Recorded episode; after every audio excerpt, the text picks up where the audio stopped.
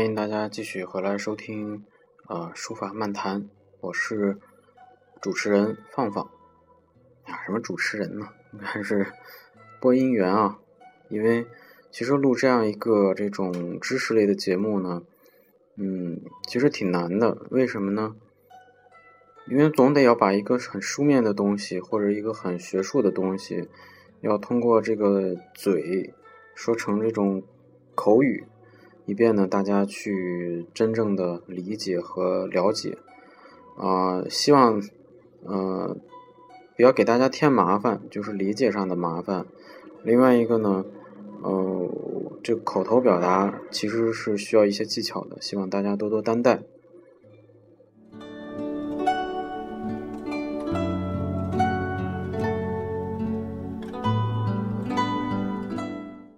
嗯，录了这么久吧，就是有时候录的时候是非常紧张的，有时候录的时候是非常的，嗯，放松。因为放松的话，就是，嗯，说话，呃，包括思考都会比较顺畅。比如像我现在这种状状态还比较好。嗯，那一紧张的时候呢，就会有时候会重录好几遍，而且录出来的感觉也不一样。嗯，但是呢，嗯，录这样一个节目呢，又是一个，呃我觉得是一个非常有意义的一件事儿。嗯，意义在哪里呢？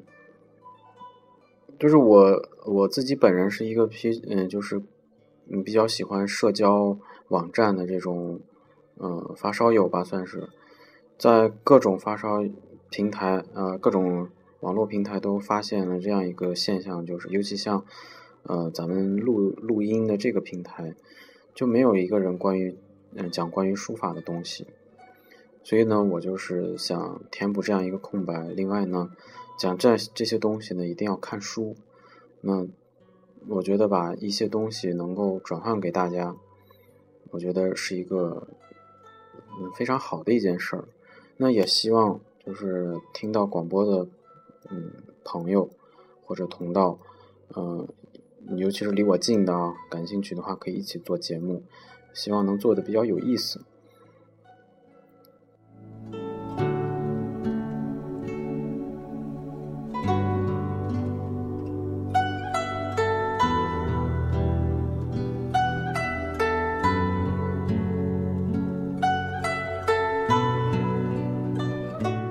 包括这个音乐也是这样的，就是选音乐吧，也是很、很、很讲究的一件事儿吧。就是这个音乐呢，既符合我们讲的这个主题的调性，呃，又嗯，又不能喧宾夺主啊，而且嗯，你要不停的连续的去播放，那这需要一个呃比较嗯。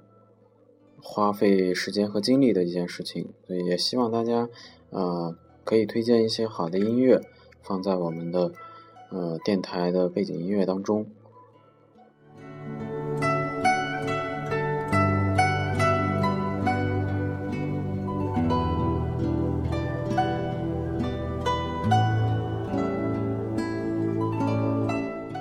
那这期呢还没讲主题，跟大家跟大家废话了这么多，呃，是因为咱们这次的主题还比较重要，也是大家比较呃熟悉的这个时期和代表字体。时期呢，就主要主要指的是魏晋南北朝以及唐代这个这段时期，其实和我们上次讲草书的跨越的时期差不多，嗯。那么它的字体是什么呢？就是我们剩下的一个呃重要的字体就是楷书啊。当然行书我们也会呃去专门的去分一期去讲，但是在我们的呃观念当中，就是学术观念当中，主要的字体就是四种，就是什么呢？篆书、隶书、草书和楷书。行书呢是呃其实是一种边缘字体，那么但是它也很重要。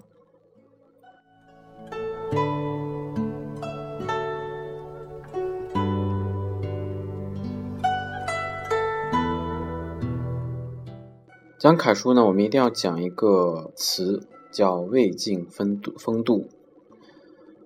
魏晋南北朝时期的书法界最重要的表现就是楷书成为主体，同时呢，开始以楷书，呃，就是入刻石。入刻石是个很重要的标志，就是呃，碑刻的文字基本上就反映这个时代的主要文字。那么到了三国时期啊，也不是到了三国时期，就是三国时期，书法家辈出。你比如说啊。我们知道的张呃这个钟繇啊呃包括呃蔡邕还有什么呃这些书法家嗯在这个曹魏时期啊就是三国时期曹魏这个阵营阵营当中钟繇就是一位继往开来的大家，对楷书的发展呢起到了这个推动作用，被称为什么正书之祖。到了两晋时期的王羲之，包括他的儿子王献之，呃，又进一步对书法进行了嗯改革和创新，尤其是创新这一步是非常重要的。最有名的就是王羲之的《兰亭序》，被誉为天下第一行书。到了南北朝时期呢，开始有这个碑帖这个概念之分，碑就是我们熟悉的魏碑，帖就是我们呃用。就是比较直接的这种墨迹，啊，这些这个概念，呃，这个时期我们把它叫魏晋风度。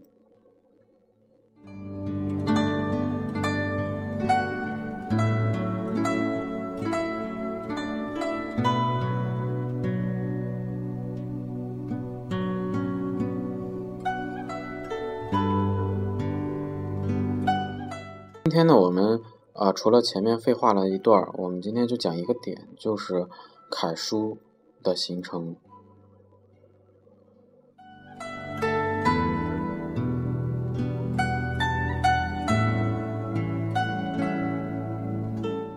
东汉末年，三国时期，啊，隶书呢开始由这个汉代的鼎盛地位，慢慢的呃衰落了，演变成了楷书。那楷书成为书法艺术的又一主体。楷书呢，在嗯，在这个很多时候呢，也有别的称呼，呃，叫正书或者真书都可以。正书怎么理解呢？我们在前面的嗯节目当中也解释到了，就是正书就是这个时代的官方字体，我们把它都叫正书。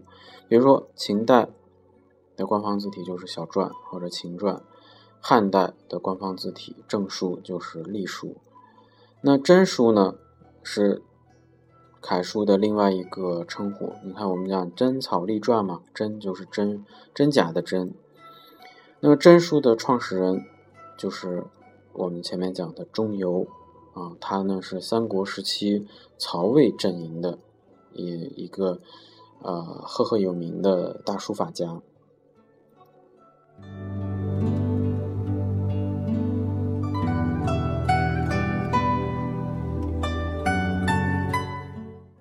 钟繇的这个楷书作品呢，呃，最有名的就是《宣示表》，还有什么《见记之表》等等这些。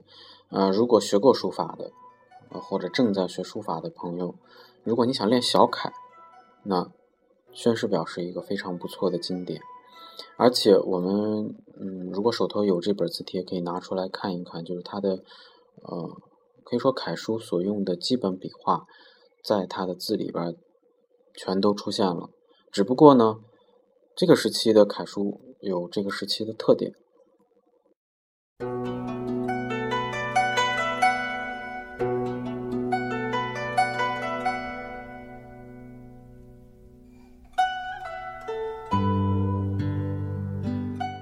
这个时期的书法呢，呃，一方面呢继承了东汉书法的呃余风，这个余风就是隶书的影子，比较扁平。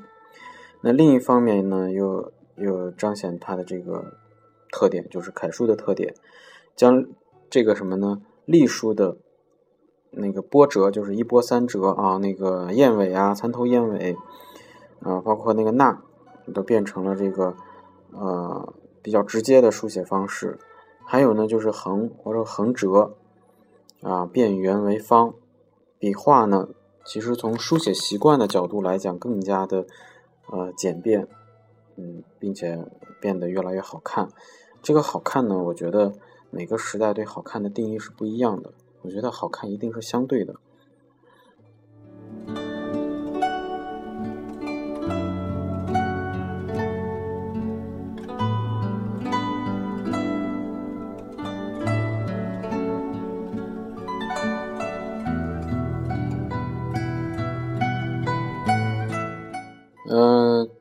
三国时期的这个书法家的这个嗯成就啊，那肯定是曹魏是最最高的。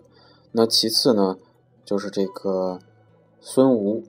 为什么呢？因为我们前面讲草书，我忘了啊，就是呃最重要的这个章草的代表作叫呃急救章。急救章的这个书写的作者呢是啊。这个三国时期吴国的黄相，嗯，他是吴国的。那么在这个三国里边，我们大家就是主观上认为最好的，呃，刘蜀就是刘备这边呢，好像没有什么太，呃，太有成就的人物。所以呢，呃，我们对这个三国时期的书法呢，也进行了一个大概的剖析。当然，我这个剖析是非常野的一种剖析，学术的剖析可能会更更加的详细一些。